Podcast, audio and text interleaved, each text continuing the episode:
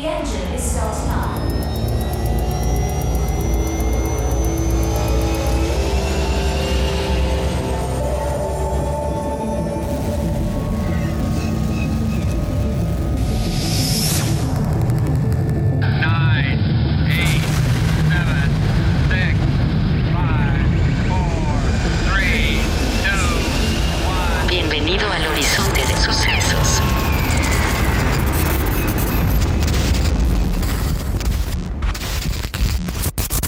Bienvenidas y bienvenidos a un episodio más en Horizonte de Sucesos. Y este día vamos a, viajar un poco al pasado, ya unos 20 años en el tiempo, porque tal vez algunas y algunos sean muy jóvenes y no lo sepan, pero hubo una época en la que M. Night Shyam- Shyamalan era considerado como uno de los grandes directores o grandes promesas en el cine. Y aunque ahora la crítica ya no le tenga mucho aprecio a su trabajo, no podemos olvidar algunas de las grandes obras que realizó en ese entonces como El Sexto Sentido, La Aldea o Señales. Y hoy toca hablar de esta última junto a Mano Sacrosanta, que ya nos ha acompañado anteriormente en el podcast. ¿Cómo estás, Manos? ¿Cómo estás, hermano? Bien, bien. Muchas gracias por la invitación nuevamente. Y, pues nada, hablar de esta película que ahorita que lo mencionaste 20 años, eh, tuve la oportunidad de volverla a ver hoy. Eh, que estábamos grabando y, siento que envejeció bien, ¿eh? Fíjate que envejeció bien, pero este, ya vamos a, a desmenuzar un poco la película con, durante el programa. ¿Te parece? Adelante, sí. Y antes de empezar, oye, ya te quería hacer este comentario justo desde la última vez que, que vi uno de tus videos eh, haciendo covers acústicos. Sí. Pero sí, sí traes como que el mismo tono o, o sí tu voz es bastante similar a la de, a la de José Madero, ¿no? Mejor conocido como Pepe Pan. de Pepe Panda. Eh, te agradezco e- esa, esa observación. La verdad es que eh, a la mala quizá me, me acostumbré a cantar como ese güey en algún punto. Pero te agradezco, no, no creo que, que sea una buena referencia porque él mismo dice que no canta, entonces, pero este... Yo, me- yo me refería más en el tono, ¿eh? No en la forma de cantar y así. Sí, sí, no te preocupes, pero sí, sí entiendo el punto, pero quizá fue eso, eh, consumir tanto su producto, tanto como solista como la banda, eh, me hizo un poco ese mal.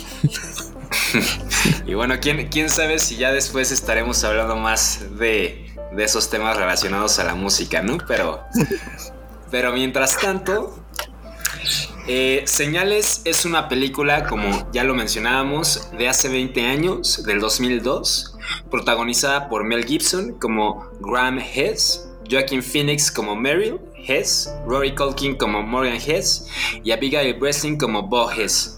Producida con un presupuesto de 72 millones por Touchstone Pictures, llegó a recaudar 407.900 millones de dólares. Y eh, nos cuenta la historia de Graham, quien es un ex sacerdote que ha perdido su fe después del fallecimiento de su esposa.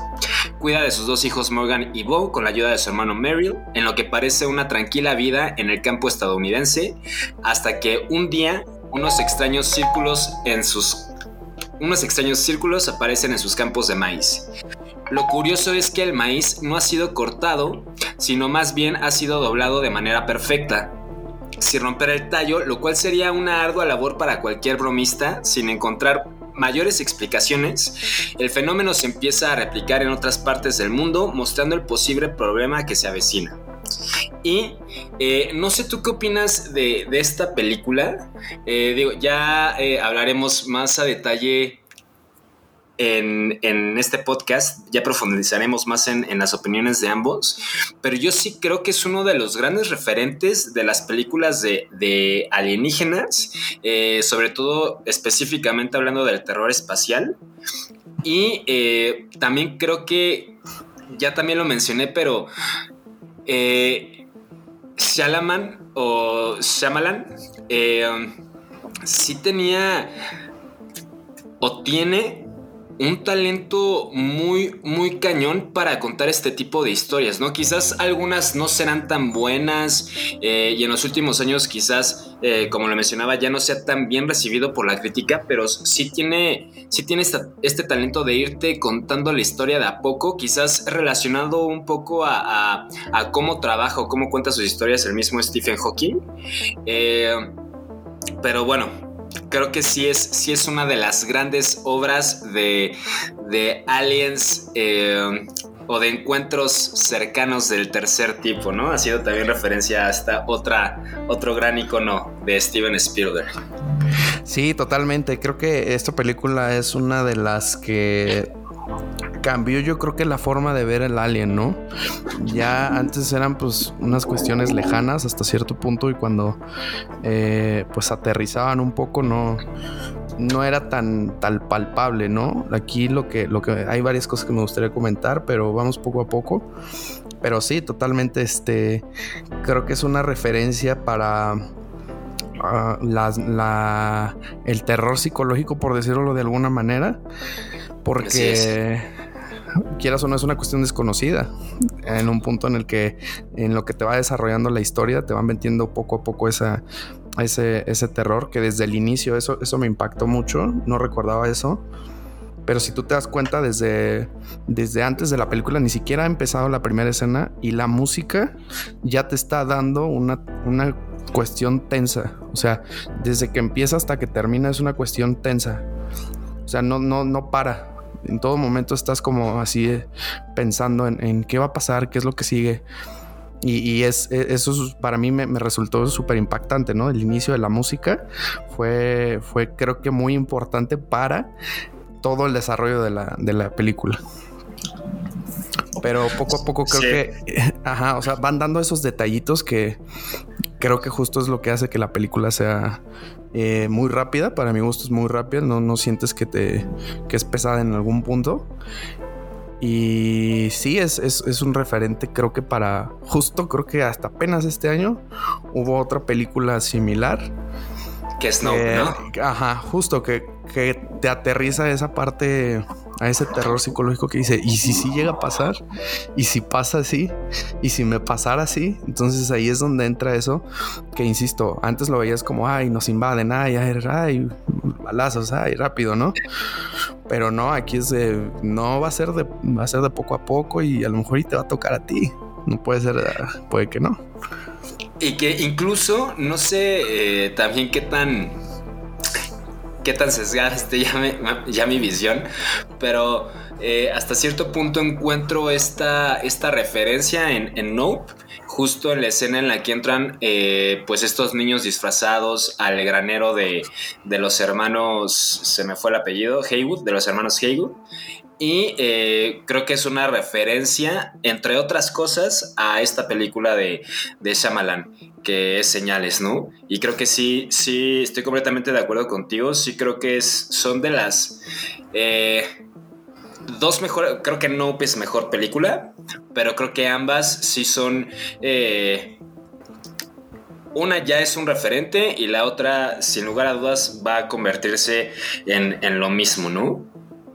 Sí, y, creo que hay que creo que contextualizar un poquito la situación de esa película, porque por lo mismo, o sea, era una época en la que pues todavía era un desconocimiento, ¿no? No había, justo hay una escena icónica en la, en la película que gracias a la calidad del video no es como tan, eh, pues deja ciertas dudas, ¿no? No, no es tan claro. Pero te apuesto que con la calidad del video de ahorita posiblemente es diferente el desarrollo de la historia, podríamos decirlo desde ahí. Pero creo que volviendo al mismo tema, eh, quería regresar un poquito. Sí envejeció bien, porque a pesar de justo usar este tipo de tecnologías que en su momento eh, pues eran lo, mejor, de lo mejor en su momento, pues te da a entender justo el contexto que están viviendo, ¿no? Y lo desarrollan perfecto. Y creo que los personajes, tanto como eh, pues este Mel Gibson y Joaquin Phoenix también. Yo creo que para mí la que mejor actúa en la película es la niña, porque llega un punto en el que sí sientes como la desesperación de los niños, de los dos en general, tanto el niño así como pues, ¿qué está pasando? Porque si te lo pones a pensar, ese personaje lo desarrollan también, que es una edad difícil, es una edad en donde quieres hacer preguntas, no tienes respuestas, de repente te topas con esto, es un tema que nadie quiere hablar, que nadie sabe del tema. Entonces, e, e, e, ese conflicto del niño te ayuda a entender como pues mucho, mucho de, de lo que pasa en la película. Y, e insisto, a mí lo que me gustó mucho es que desarrollan al personaje mientras va desarrollando la, película. Te van dando ciertas referencias, eh, flashbacks, bla, bla, que, que te que entiendes bien cómo está situada y en dónde está situada la película. Sí, que también algo curioso o algo hasta cierto punto relevante es que Shyamalan sí tiene esta característica que en, el en la mayor parte de, sus películas trabaja con niños y los niños no son meros adornos, sino que sí le da un desarrollo de personaje a cada uno de, sus papeles y también terminan siendo... Eh, bastante importantes para, la narrativa.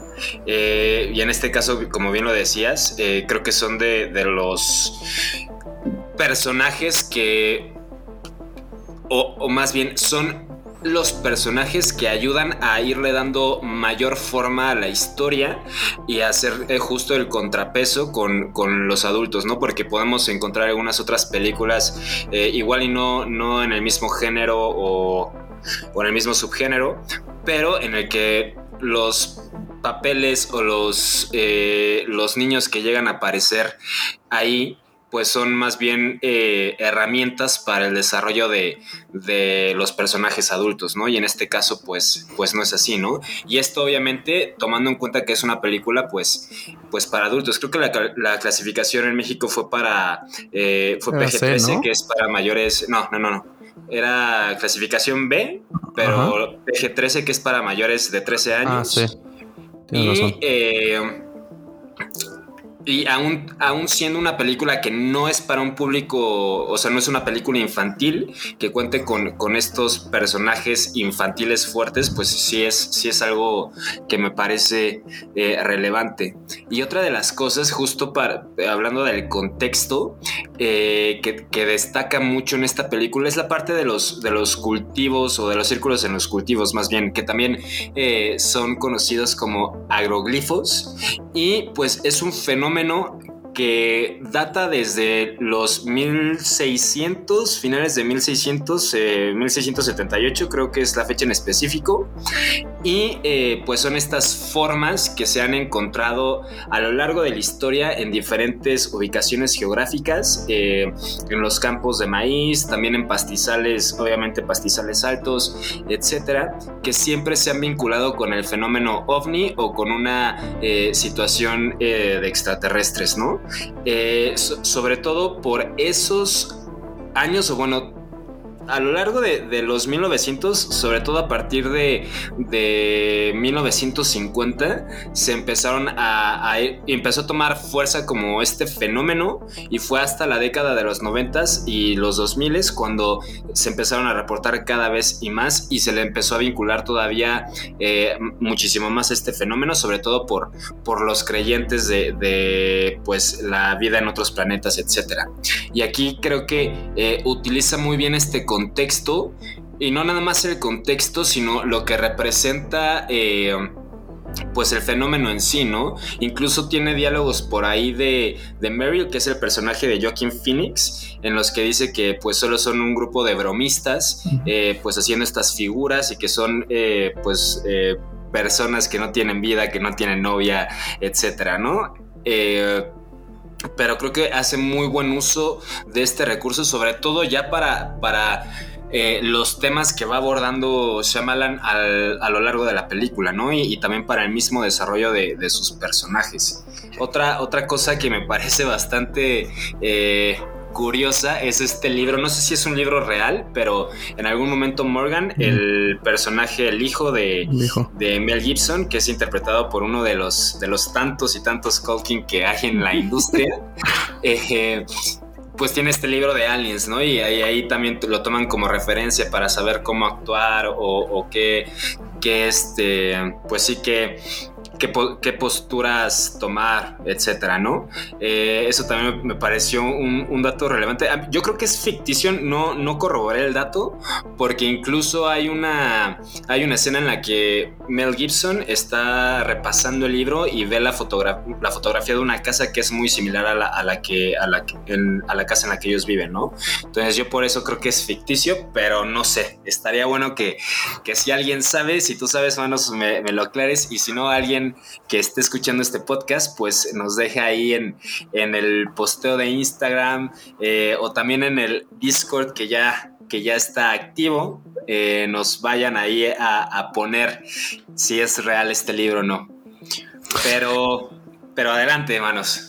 No, no, no. eh, ojalá y este estaría bueno saber si, si sí o si no. Y aunque fuera ficticio real, por decirlo así, aunque fuera una cuestión eh, ya prescrita y que sean bases para no solo para la película, ¿no? Sino también para, para muchas otras ideas en la vida real, estaría bastante cool saber ese dato. Sí, y también estaría cool tener el libro, ¿no? O sea, sí, sí creo Ajá. que, porque aporta mucho a la historia, o sea, Sí. eh, digo, ya, ya entraremos más en detalle eh, sobre esto, pero, pero sí es un, es un elemento bastante importante a la historia, como muchos otros que va...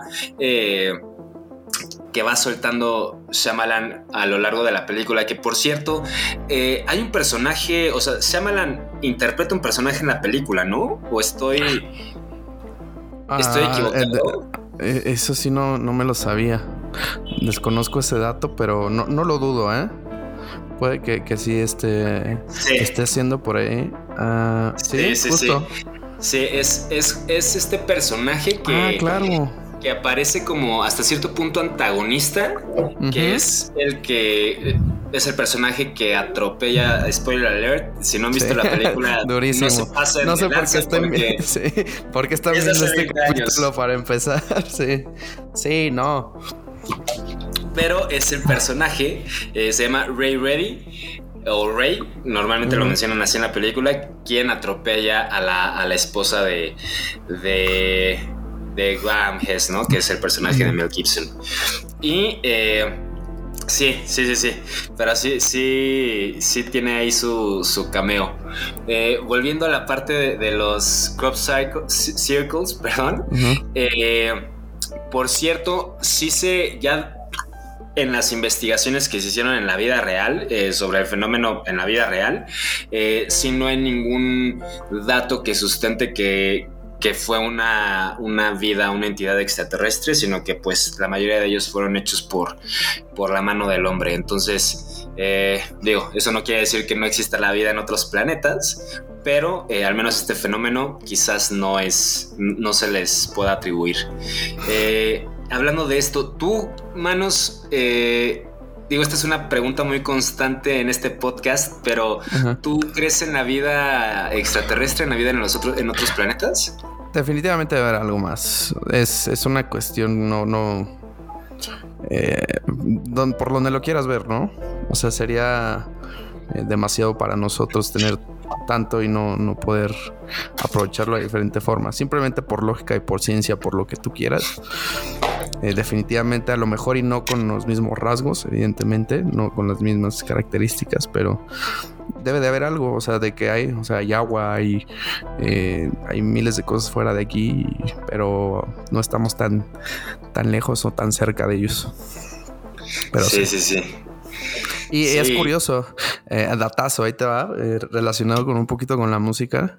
Eh, Tom DeLonge, no sé si obviamente creo que lo topas, el vocalista de El Blink-182. vocalista y guitarrista de Blink-182. Ajá, es súper eh, es ufólogo, ese güey es... Y cosa curiosa, muchos, muchos lo criticaron porque no sé si tú supiste por qué salió de Blink en su momento. Pues en su momento fue porque, bueno, hubo muchos rumores de, de ciertos problemas con, con Mark Hoppus y Travis Barker, pero sí fue por esta cuestión de enfocarse a la investigación de- del fenómeno UFO u OVNI, ¿no? En español. Sí, sí, sí, totalmente fue por eso. Y pues eh, a mucha gente pues, lo, lo, lo funaron du- durísimo. Le empezaron a decir de cosas y todo eso. Pero pues él siguió creyendo y él siguió. Y el güey se metió tan cabrón que llegó al punto en que era investigador de- del gobierno ya. Y, ahí te va. No sé si supiste esa noticia que durante la pandemia Estados Unidos aceptó que hubo, pues que sí hay vida en otras situaciones, que hay ciertas circunstancias que ya han estado investigando, que no es de cuestiones humanas. Y la investigación, la mayor parte, la dirigió Tom DeLonge. Entonces, no sabía que la investigación la había dirigido él, pero sí, Ajá. sí había escuchado el dato. O sea, no, no, no es toda, pero sí contribuyó bastante él para ser parte de esto. Entonces le, le, pues el tiempo le dio la razón. O sea, todos los que se reían de eso, el mismo gobierno ahorita ya dijo, pues este men sí tiene razón. y no solo dejó Blink nada más por un, por sus chistecitos, ¿no? Pero bueno, ¿Qué nada un- De hecho, tiene.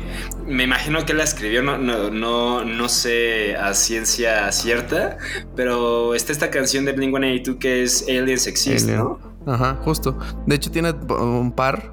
eh, no habla como tal, como tan eh, en las otras. eh, pero sí hacían muchas referencias sobre este. este eh, bueno, ¿cómo llamarlo? No sé si fenómeno, ¿cómo decirle? Eh, Esta sí realidad, ¿no? Este hecho. Exacto, este hecho. Pero bueno, nada, más era un dato que, que- que quería aportar en esta parte. Eh, pero sí, regresando un poco a, a la otra pregunta, sí, definitivamente creo que puede haber. No, y, y yo creo que no tanto como lo, lo piensan en las películas, porque estoy casi seguro que no es, no estamos ni cerca de imaginarnos cómo es. Pero sí, sí creo que, que, que podamos encontrar pronto una, una respuesta a esta pregunta. Oye, ¿y cuál es tu postura al respecto? O sea, ¿te, te causa curiosidad? ¿Te da hasta cierto punto miedo? ¿O, o qué es lo que, lo que sientes? Mira, no, no me da. Te la voy a poner así. Si, si son más inteligentes, pues ya chingamos, sea quien sea, güey. O sea, no tienes opción, no vas a pelear, no vas a poder pelear. güey. Si es menos que nosotros, pues ya chingamos, ¿no? Ya ganamos. si estamos al tú por tú, pues ya tendremos que desenvolvernos, ¿no? Pero la verdad es que no, no es como un tema que me, me asuste o algo así. Mientras, o sea, si te va a pasar, te va a pasar y no vas a tener mucha opción, como te comento ahorita. Si es- lo vas a poder eh, evadir si te van a hacer algo malo, pues chingón. Si no, pues no. No es como que me tenga tanto miedo. Pero pues si llega a pasar, yo creo que sí me va a hacer en los pantalones. No, no estoy tan preparado para ese shock. Que justo, ahorita que qué bueno que lo mencionas, eh, comentaba la escena que es un recurso bastante eh, usado en, el- en la cinematografía cuando ven la toma, la cara de en el primer encuentro con Joaquin Phoenix, la cara de Joaquin Phoenix que se queda así. O sea, yo me quedé pensando, yo reaccionaría así, o sea, entraría en shock como él se queda, porque literal los dos se quedan en, en shock. Entonces ahí como que juegan un poco ya después con esa parte, con lo que dicen, Sí, sí, sí. Pero no sé si, si reaccionaría igual, ¿no? O sea, a lo mejor en el momento pues, trato de saltar, le digo, aviéntame o, o reacciono, no sé, pero a lo mejor ya es tan fuerte el impacto que, que no, no reacciono, no sé cómo reaccionarías tú. No sé, la verdad es que sí. Sí, sí es algo bastante complejo. O sea, yo creo que a mí sí me da un poco de, de curiosidad y al mismo tiempo también me da miedo. Eh, no que exista vida en otros planetas, eh, de lo cual, por cierto, eh, sí creo que, que hay. Ah, sino más bien, pues, qué pasaría al, al tener un encuentro con, con esta, con esta vida, ¿no?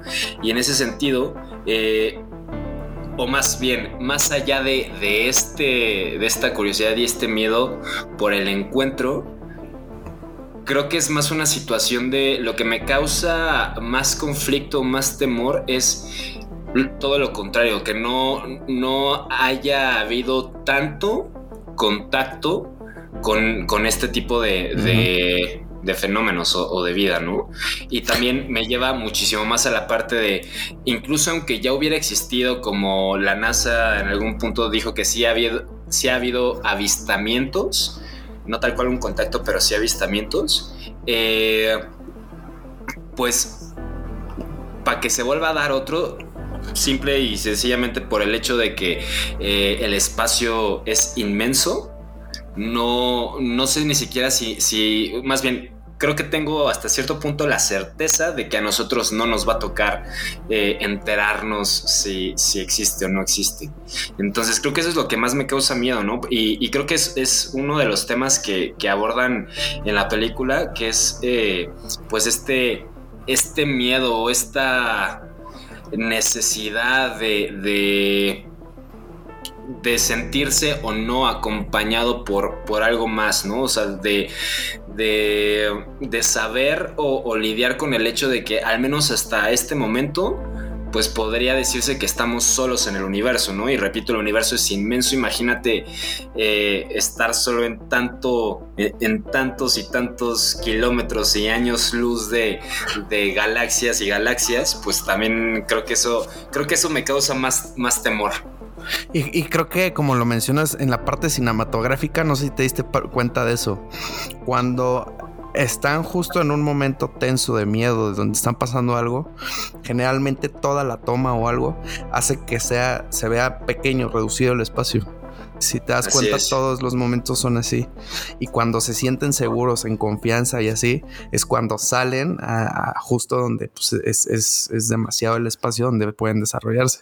Pero todas las tomas en general tratan de reducir esa parte y ves que, que, que, hasta cierto punto como la, la, claustrofobia de este lugar, desde la casa, eh, cuando están los pastizales, todo esto, justo usan ese como recurso, como lo mencionas de, bueno, yo le di un poco esa analogía de, eh, pues cuando te estás uno a uno en un lugar pequeño con un desconocido, en este caso, pues así, pues se siente el, temor, pero cuando estás libre, fuera de, que aunque esté por ahí, pues te puedes echar a correr aquí. Eh, eh, esa es un poquito como la, la, analogía que usa en esta parte, sobre todo en la cinematografía.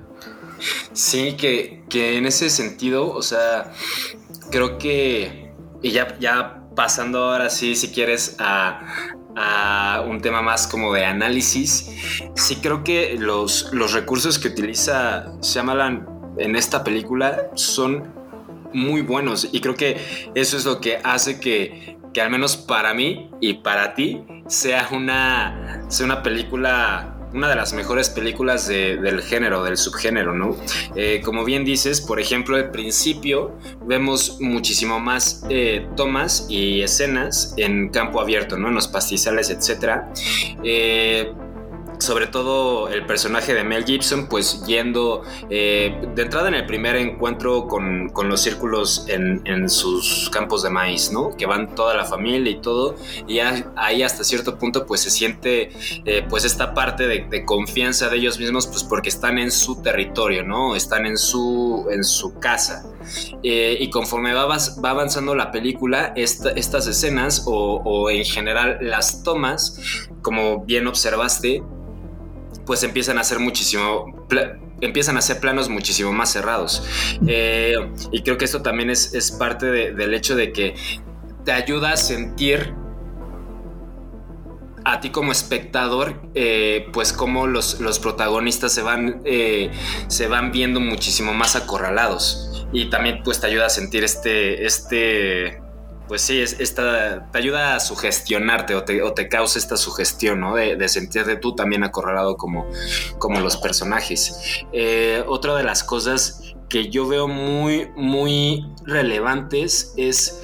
Eh, o los temas, eh, bueno, los temas que abordan la película, que para mí, no sé tú qué opines, para mí son los dos, los dos principales, son la parte de, de la supervivencia que uh -huh. creo que se, se manifiesta eh, muchas veces en muchos de los, eh, tanto los protagonistas como incluso personajes eh, secundarios y hasta animales, y la parte de la fe, que Justo. creo que es el, el, tema más importante, ¿no? Pero en esta parte de supervivencia, desde el principio, vemos cómo eh, pues los personajes eh, se van adecuando para ir sobreviviendo, ¿no? Está esta escena en, en los primeros 20 minutos de la película, que es con- después de que, de que encuentran los círculos en, en el maíz, etcétera, en la que Mel Gibson está con la oficial de policía eh, revisando los, los círculos y en eso eh, vemos a la par otra escena en la que Morgan y Bo están con su perro y el perro se, empie- se empieza a poner agresivo, ¿no? Y ya, después el Mel Gibson regresa donde están sus hijos porque no los escucha y encuentra al perro muerto, ¿no? Y aquí pues vemos el primer indicio de esta parte de supervivencia, que es eh, pues como Morgan, a pesar de, de su corta edad, pues termina asesinando al- a su propio perro porque era él o su hermana, o era él o, o- y- o Morgan mismo, ¿no? Eh, después también en esta parte de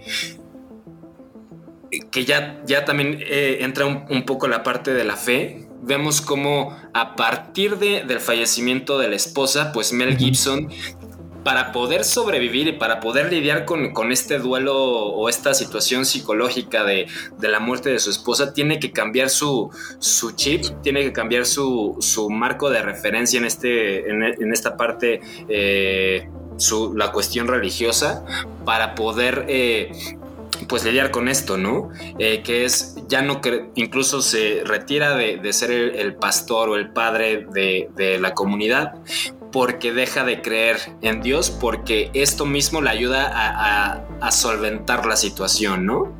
Eh, y, y también en la parte de, del, del, choque de saber que existe o, empezar a tener avistamientos de esta vida extraterrestre, pues también tienen que ir modificando todos los personajes, pues este mismo marco de referencia para, para ir lidiando con la situación, ¿no? Para lidiar con el miedo o sobreponerse a él o incluso resignarse como el personaje de Mel Gibson lo hace. Y, y creo que al, al final pues vemos constantemente este tema de supervivencia en toda la película que creo que... eh, que también lo lleva muy bien Shyamalan porque no es también ya lo mencionaste, no es como en otras películas, por ejemplo en Guerra de los Mundos, en que la supervivencia sí es más eh, por un enfrentamiento directo o más cercano con, esto, con estos extraterrestres, o no es como en Depredador o como en Alien, que tienen que luchar contra, contra estos entes espaciales, etc. Aquí es más una cuestión de... eh, de lidiar con la parte psicológica, ¿no?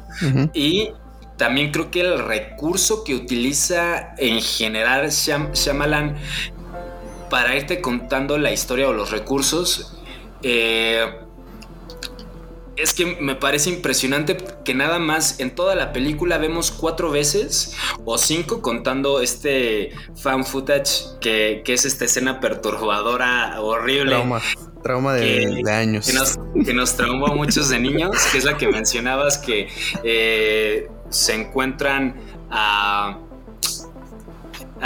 un alien en, la, en Brasil, un, un hombre en el cumpleaños número 7 de su hijo, se pues capta por video a, a una de estas criaturas, ¿no? Eh, me parece que pasa, no, no noté el pueblo, pero bueno, es en, es en Brasil. Y este, pero fuera de eso, tenemos esta escena, esta otra escena que mencionabas en la que Mel Gibson y Joaquin Phoenix ven al, al alien encima del granero de su casa. Y, y no se ve ni siquiera bien, solo se ve como que la silueta o la sombra. Eh, esa es la segunda. Después tenemos eh, cuando Mel Gibson va a la, a la casa de, de Ray, del personaje de Shyamalan, eh, en el que ve la mano por abajo de la puerta. Y, y la última es eh, esta escena en la que, pues la final, ¿no? O sea, en la que ya ves eh, de una forma más real, ajá, y ya ves a los personajes, a los protagonistas interactuando y, y luchando hasta cierto punto con, con el ente. Ah, Hay una más, ¿no? Creo. Es que no me acuerdo si es- esa sí es este, ligada o no. Cuando justo lo, lo ven con Joaquin Phoenix. Pero faltó cuando ve la pierna. Este. Que va solo con la, lamp- la, la Sí. lámpara. Sí, Eso justo esa es la quinta. Y, y- y ahí te va como que te van construyendo cómo es. O sea, te van dando. es- eso es lo que creo yo que hace muy bien. Empezando con la silueta, te va enseñando poco a poco, ¿no? Así mira, pues así es la pierna, ¿no? Así es como eh, en la mano, así como que es un, es un borrón de, de este, de este ente. Pero justo te lo va manejando con, con cuestiones cotidianas. O sea, a mí eso me, me impactó mucho, eh, ya reviéndola, de decir, bueno, o sea, muchas de las cosas que pasan ahí son cuestiones cotidianas que la gente, tú llegas con alguien y le dices, oye, ¿sabes qué me pasó esto? Pues eso, no, o sea, no, es una cuestión que nadie le va a interesar ni te va a creer, ¿no? Que te lo remarcan muy bien. Y- y dices, oye, pero pero ¿qué, qué, qué puedo hacer, no? Y todo es así, pues nada, o sea, ¿por qué? Porque no va a pasar nada, tú tranquilo. Y solo el único, y, eh, este, que pues más o menos eh, le toca es justo el antagonista, que dice, ¿sabes qué? Yo te creo, hermano, esto se va a poner peor. Vámonos, ¿no? Eh, pero en general eh, eh, esas son como las, las escenas que mencionas, pero creo que te van justo eh, construyendo con el- ese terror de decir, ¿y qué tiene, no? ¿Y cómo será este? eh, ¿Ataca, no ataca? Eh, ¿Qué hace, no? En general. Sí. Que, que esa es una también, ahorita, perdón, que, que me regresé un poquito atrás, pero eh, cuando lo mencionaste que a, lo mejor y no te da tiempo de, tener eh, un buen contacto con, con este, eh, creo que ese es lo que más me daría miedo, como saber si viene hostil, si no viene hostil, si nada más se va a quedar y me va a ver, no sabes cómo va a reaccionar. Eso, eso es como que mi, mi miedo en ese sentido, porque como puede venir de buenas, como puede venir de malas. Pero regresando un poquito a la, a la película, sí creo que la cotidianidad es lo que eh, resalta un poquito este miedo. O sea, te da detalles la película que tú dices, eh, por ejemplo, los vasos de agua. Eh, o sea, que es algo cotidiano que, que a lo mejor tú tienes alguna manía que puede salvar gente en algún punto, ¿no? Por ejemplo, el diálogo que tienen eh, también eh, Joaquin Phoenix y, Mel Gibson sentados en el sillón que, justo to- toca el tema de la fe, que le dice, hay dos tipos de grupos, ¿no? Y le va explicando como el grupo tal, pero ya él ya está como que tratando de aterrizar entre no sabe si es fiel, no sabe si es miedo, no sabe cómo actuar en ese momento, pero ya se ya, ya te va formulando un poco con, con las cuestiones eh, que vas a, eh, creo que creo yo que asocia con, con el día a día, por ejemplo, la escena también de la chica que le dice padre y le empieza a hacer todo el choro y él está en la, en la farmacia así de es que ya no quiero ser padre, ¿no? Ya, ya, ¿por qué me insisten? Entonces vas poco a poco los dots, vas uniendo la cotidianidad hasta que llegas al final. Sí, sí, sí. Y antes de, de continuar con lo que estás diciendo de, de la fe, eh, esta parte que mencionabas de, de cómo van construyendo, justo creo que es, es de lo más relevante que tiene Shyamalan, al menos en estas tres películas que mencionamos al principio, que son... eh, Sexto sentido, La aldea, que para muchos creo que no tuvo muy buena recepción para la crítica. A mí me parece una muy buena Ah, película es muy buena, es muy buena. es muy buena. Y en esta otra, cómo, eh, repito, cómo va manejando los, los elementos. Y al final creo que lo que más resalta en esta es que eh, tú lo decías, o sea, eh, lo que te generaría miedo es el no saber si vienen de forma hostil o si vienen para tener un contacto muchísimo más amigable o, o- o con qué intención vienen. Y creo que él lo maneja perfecto porque al menos por la primera hora de la película no te da un indicio de, de, de para qué están aquí. O sea, te, te deja todo a tu imaginación y obviamente aquí entran estos temores que ya cada uno va interpretando la película como, pues como su cabeza le dé.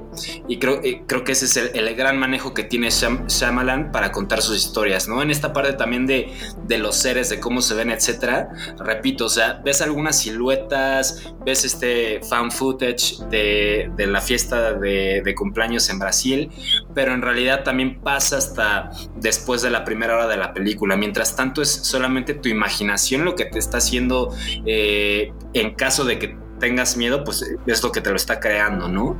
Y creo que ese es algo que muy pocos eh, directores, escritores, etcétera, pueden hacer.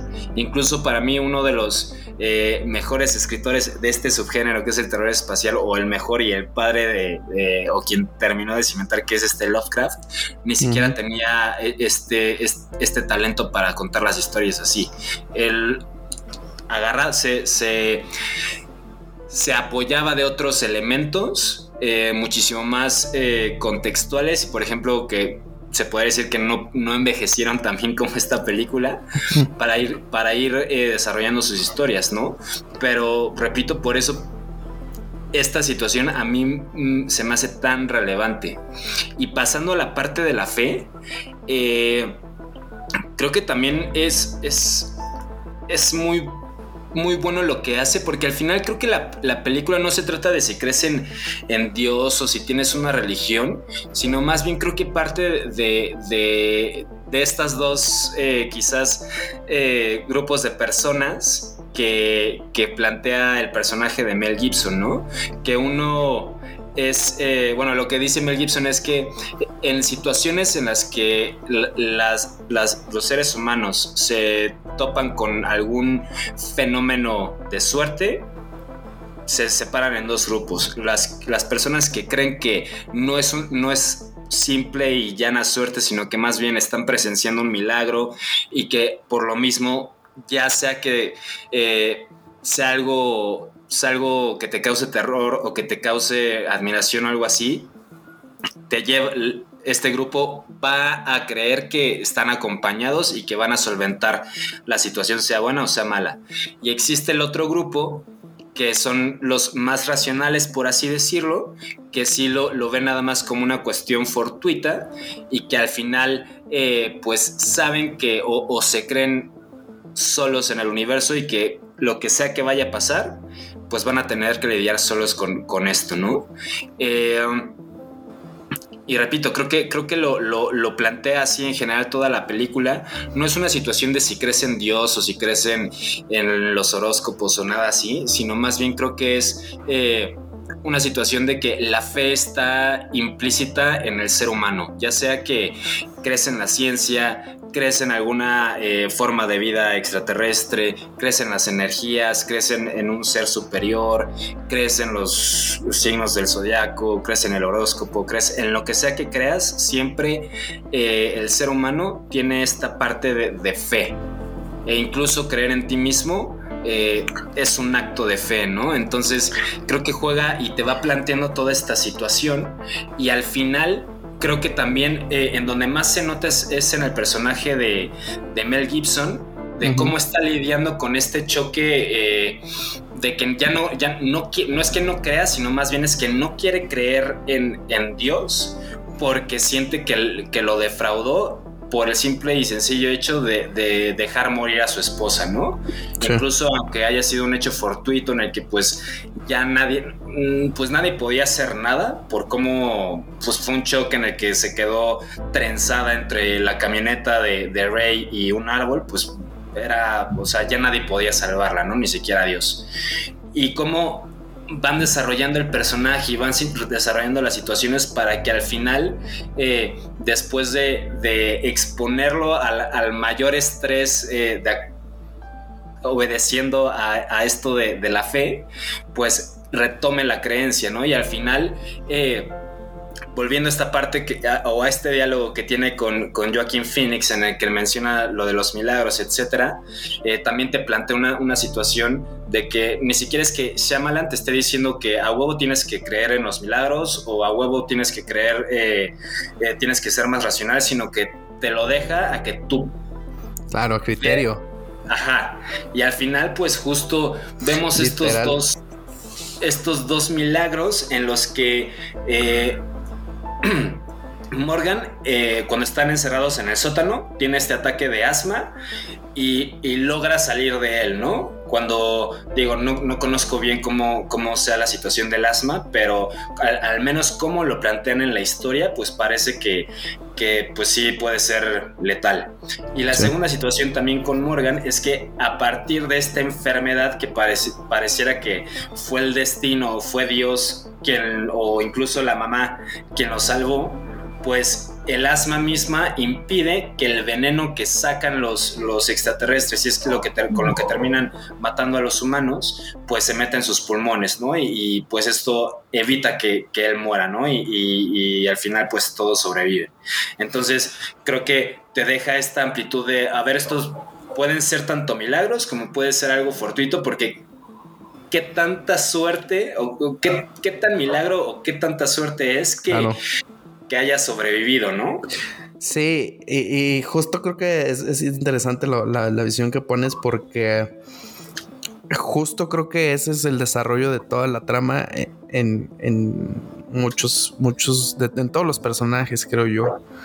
Porque Becky Phoenix llega a un punto en el que ya no cree en él. O sea, si te das cuenta todos los comentarios que ha hecho, o sea, él mismo se ve un personaje con lo que le dicen del béisbol, ¿no? Cómo lo hacen como, y él así como, pues fue un error venir, ¿no? Todavía yo pensé que podía hacerlo, ¿no?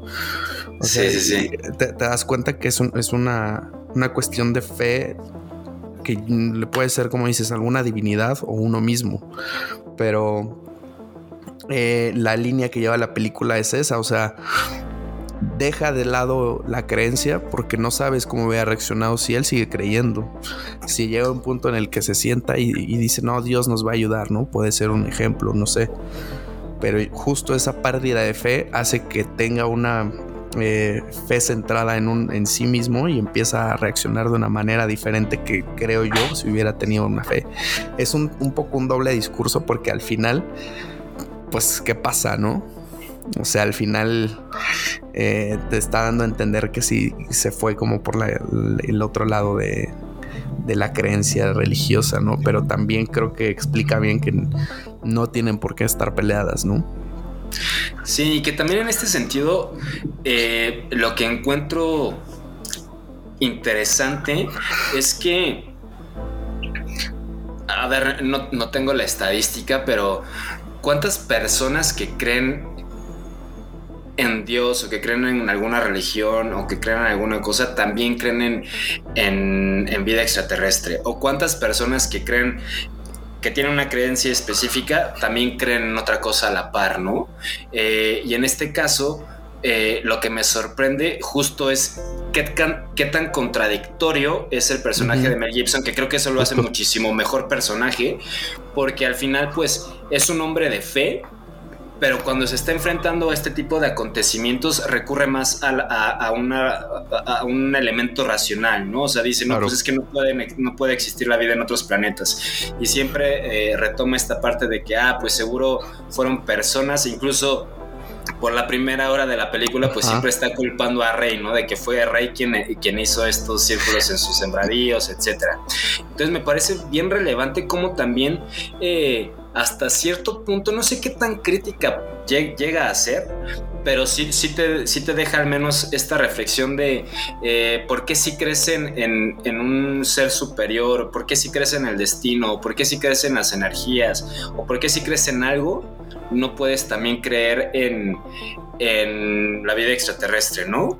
Que, al- que incluso pues puede llegar a tener un fundamento más científico que cualquiera de tus otras creencias. Entonces creo que este, este paradigma lo, lo hace, lo maneja muy bien Shyamalan y al final termina eh, pues nutriendo la historia en un punto más allá de lo que probablemente a nivel de personaje Sí. de lo que la mayoría de, de las otras historias de este tipo lo suelen hacer. Vuelvo al ejemplo de, de la guerra de los mundos, en el que, en la que los personajes, si bien sí tienen cierto crecimiento, etcétera, nunca tienen un, un desarrollo tan, tan profundo, ¿no? Es, más un justo. desarrollo de una madurez, quizás, pero no en ningún momento se replantean un significado mayor. Eh, Es una ma- madurez reactiva. O Así sea, si es. lo quieres ver de, de esta manera, porque eh, justo creo que aquí eh, eh, el, el- el final de la historia te está diciendo que, que bien lo mencionas, de se partió la madre con un alien, dejó de creer, pero vuelve a creer. Entonces puede creer que sí existen porque los vio, eso le queda claro, pero también está creyendo en esta parte de, ¿sabes qué? Pues a lo mejor ahí sí fue una cuestión divina, ¿no? Entonces eh, usa ese discurso como para, para eh, una línea bastante interesante y eso me gustó me gusta mucho cómo, lo maneja. Y creo yo que Yuki Phoenix es, eh, el reflejo de, muchas personas en general. O sea, saben, empiezan con un, o sea, Yuki Phoenix empieza con tantito algo y se empieza a, a friquear, güey. O sea, luego, luego cree. Es de esas personas que luego, luego cree. O sea, sea lo que sea, porque ni siquiera, o sea, lo vio y dijo, no, ni lo dudó. Dijo, a ver, cuando le entrevista el policía. Ok, supongamos que la mujer sueca es eh, super atleta, ¿no? Y si no es, ¿qué puede ser, no? O sea, él sabe perfecto desde el principio qué está pasando. Él es el primero que cree en eso porque todos los demás son escépticos. El niño hasta que empieza a leer más o menos así como de, pues, ¿qué está pasando, no? Gracias al libro medio entiende lo que está pasando. La niña desafortunadamente pues hasta lo ve y pues le, da otra, otra historia, ¿no? Otra, otra mentalidad más bien a la niña en la historia. Entonces creo que parte de, de, estos personajes, la creencia y la fe sí se desarrolla para, para desarrollar al personaje, ¿me explico? Sí es importante esa parte para el desarrollo del personaje, pero también para la historia y eso está eh, increíble, increíble. Creo que lo, lo, hace tan sutil en momentos que no te das cuenta que, que realmente está dudando de todo lo que en su momento pensó el personaje como tal. Sí, y que también creo que no, no, no salta tanto a la vista quizás, pero justo cuando el extraterrestre entra a la casa, que entra por, por el ático, que Mel Gibson le empieza a decir a, a, su hija y a su hijo eh, cómo, nacieron y qué fue, cuál fue la experiencia de, de, ambos nacimientos, etcétera. Ahí también creo que ya, ya empieza a reflejar como que este, este que Mel Gibson está retomando esta fe, ¿no? Porque justo cuando le dice a Bo que nace y que es como si fuera una, que como si hubiera visto a un ángel y que además eh, en el primer momento, son, incluso cuando le estaban limpiando, eh, sonrió que es algo que pues prácticamente ningún bebé hace, ¿no? Y en la parte de, de Morgan, eh, pues también le dice que su mamá pues ya había soñado con él, que siempre había soñado con él y que cuando eh, por fin ve a, Morgan y lo, y lo, tiene en sus brazos, pues también le dice, no, pues eres tal cual lo había soñado, ¿no? Que e incluso está esta otra escena que es como este flashback a la muerte de la esposa en la que se está despidiendo Mel Gibson de ella y todo y le dice le dice varias cosas que al final eh, pues tú ves que se cumplen, ¿no? Ya como que en el futuro de, esa misma eh, historia, eh, que es esta parte de que le diga a Bo que su hermano siempre lo va a cuidar, que le diga a Morgan que juegue muchos juegos, cosas así, que le diga a, a Meryl, que, es Joaquin Phoenix, que bate duro y que esos al final como pues terminan eh, luchando contra el, extraterrestre, etcétera. Entonces creo que también ahí está muy, implícito esta parte, esta parte de, de la fe, ¿no? Entonces sí creo que es lo que explora más a profundidad Shyamalan y que al final eh, lo que a mí me, termina gustando más es justo cómo te deja la, te da la oportunidad a ti como espectador de, tomar tu propia decisión, ¿no? O de darle tu propia lectura a la película. Eh, si tú crees en algo que se, que se asemeja más a la parte racional, lo, puede, lo puedes interpretar así y si crees más en cuestiones místicas, pues lo puedes eh, entender más desde este punto, ¿no? Y otra cosa curiosa es el personaje de Bo, que siempre tiene esta, o sea, es un personaje completamente místico, ¿no? O sea, esta niña de 5 años que desde un principio dice, no, es que el agua, el agua... es, tan tóxica. cosas así. Eh, que si no has visto la película antes, quizás pudieras imaginarte como que, ah, pues seguro los aliens la contaminaron, una madre así, y al final, pues no, resulta ser todo lo contrario, ¿no? Que es pues el elemento que termina derrotando eh, a, los extraterrestres. Y eh, además de eso, pues tiene sueños como al parecer su mamá también los tenía de como premoniciones, ¿no? Que incluso eh, cuando está teniendo Morgan el ataque, pues Bo dice que es lo que justamente lo que había soñado, ¿no? Entonces eh, siempre está este o, o, Shyamalan mantiene este elemento místico durante toda la película que también creo que aporta al tema de, los seres extraterrestres, ¿no? De que pues los puedes interpretar desde la ciencia o desde una parte mística o como sea, pero te ayudan a, creer la posibilidad, ¿no? De, que existan. Claro, y yo creo que lo, importante como de todo es, llega el punto en el que tú crees que no crees en nada, pero siempre estás creyendo en algo. Así es fácil. Llega el punto en ese de, de, que dices, no, es que ya, ya lo perdí, pero no, o sea, siempre estás creyendo que podría ser una opción, no puede ser. Si no es así, estás creyendo que no es. Entonces te empieza a decir, eh, ese es un hilo que no acaba, ¿no? Entonces eh, te, pone a dudar esa, esa creencia de lo que crees valga, no me quiero ver muy ya sabemos quién, pero este, pero sinceramente es, es, muy, muy impactante para mí la forma en que lo hace porque como lo puede ser, insisto, sutil en cada personaje en momentos clave, como puede ser muy explícito como lo mencionas, ¿no? Que dices, bueno, la mamá lo salvó a lo mejor, ¿no? Fue una señal. A lo mejor Ivo cuando dijo que algún monstruo estaba en su cuarto, pues era el monstruo este, ¿no? Te deja como que muchas y ya tú eres la persona que cree en esa parte, en ese momento ellos ya de diferentes situaciones y diferentes creencias tomaron diferentes decisiones que a lo mejor y tú no hubieras tenido, que es lo que te decía justo del, del encuentro, ¿no? No sé si yo hubiera tenido eso porque yo creo que mi reacción hubiera sido diferente, pero a la mera hora sé que puede que no, ¿no? Entonces, eh, todo te plantea estos escenarios para que tú tengas una, un mismo eh, pues, pensamiento de, tanto de, fe, como lo hemos mencionado, pero sobre todo creo yo que sí, sí de la vida extraterrestre como tal. O sea, si no deja de lado esa parte de, ¿estás seguro? ¿Estás muy, muy seguro que no? Porque puede que sí, ¿eh? Y ya te impide, y con que te deje esa semillita, ya logró algo el director. Eso es lo, importante, lo que rescato bastante. Y antes de pasar con, con, con la calificación y tu opinión final, eh, volviendo al tema de la supervivencia y del agua, que en este caso pues es eh, como eh, destruye, como derrotan a, los extraterrestres y ligado también a esta parte de la fe o de la esperanza, eh, sí me parece muy...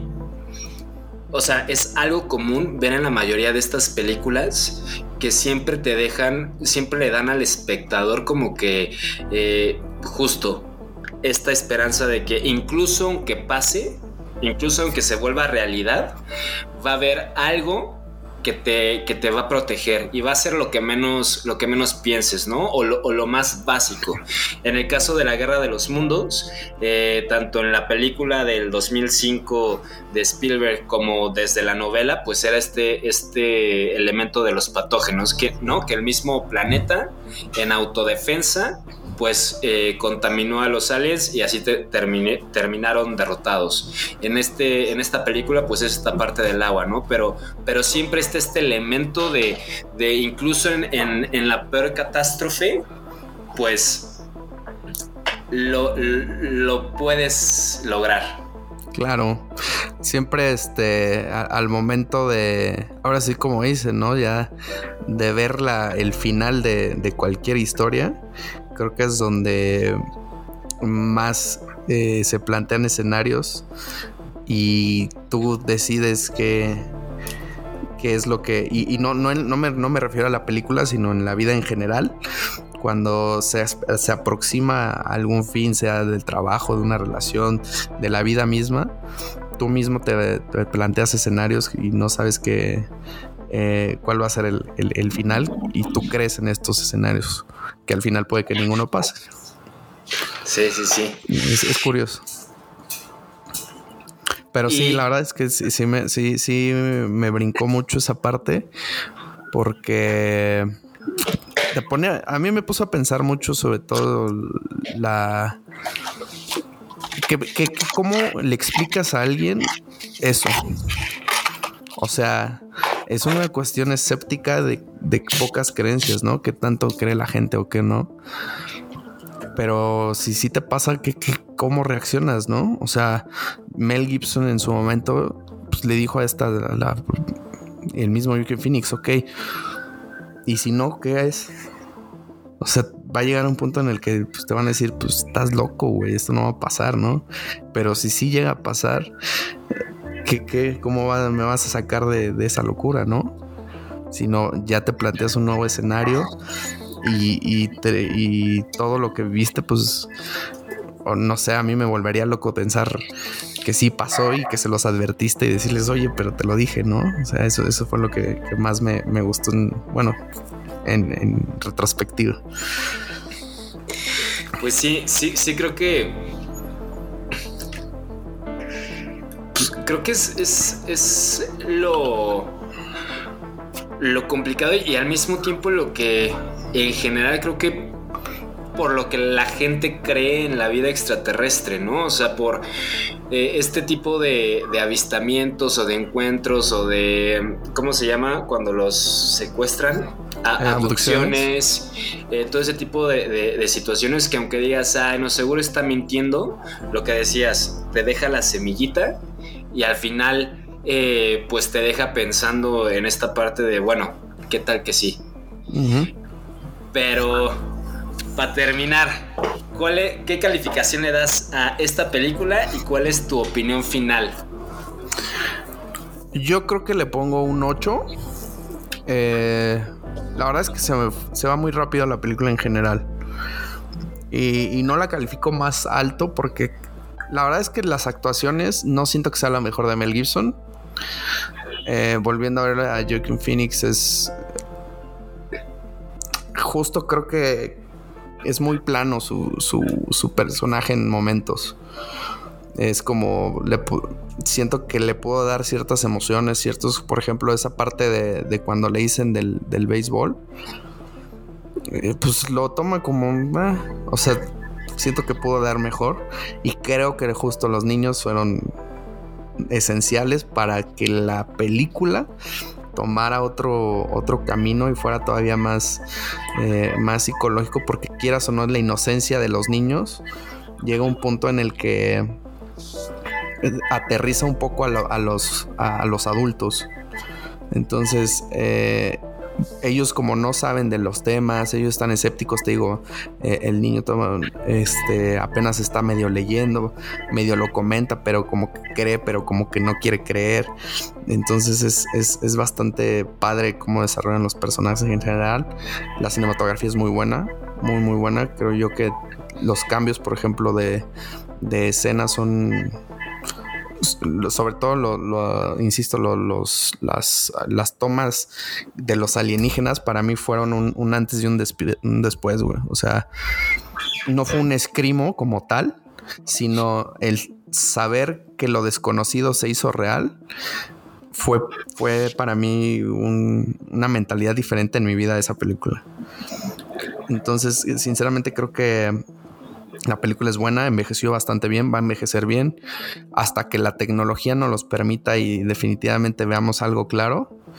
Creo que esta película va a seguir siendo una referencia. ¿Por qué? Porque hasta que no ver, no creer, ¿no? Casi, casi. Sí, sí. Yo también le doy un. Yo le doy un 8.5. También Mm. creo que en temas de.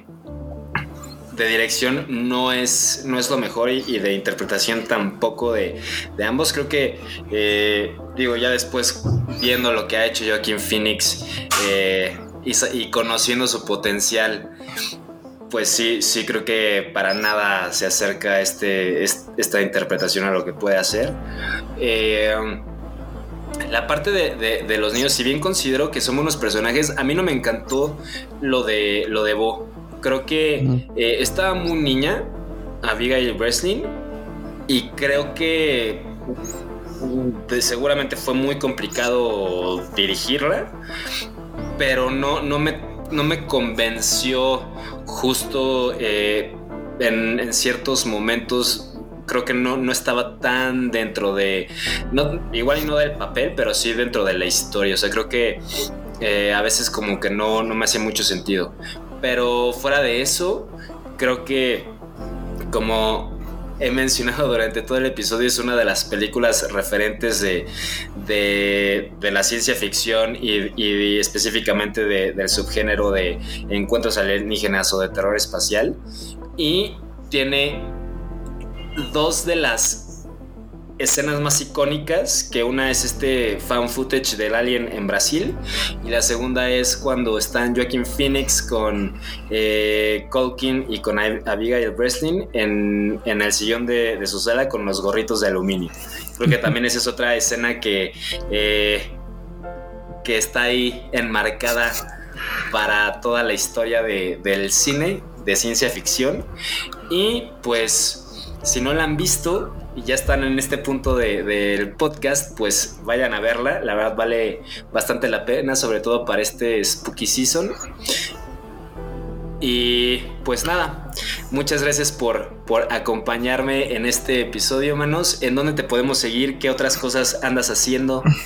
Eh, pues nada, ahorita estoy eh, un poquito alejado de, proyectos en este sentido. Esperemos que eh, tenemos en puerta ahí un- unos cuantos. Eh, espero compartirlo prontamente por aquí, si no con- contigo en redes.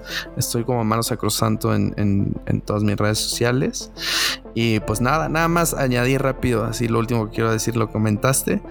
Justo creo que el personaje de Bo se refleja mucho en las tres películas del personaje místico, el personaje que como que está ido, como que no sabes qué onda, qué está pasando. Y es el personaje que al final le da un plot twist a las historias. Nada más se lo dejo ahí como detalle. Pero justo creo que eso es lo que rescato de la misticidad de- de- del personaje.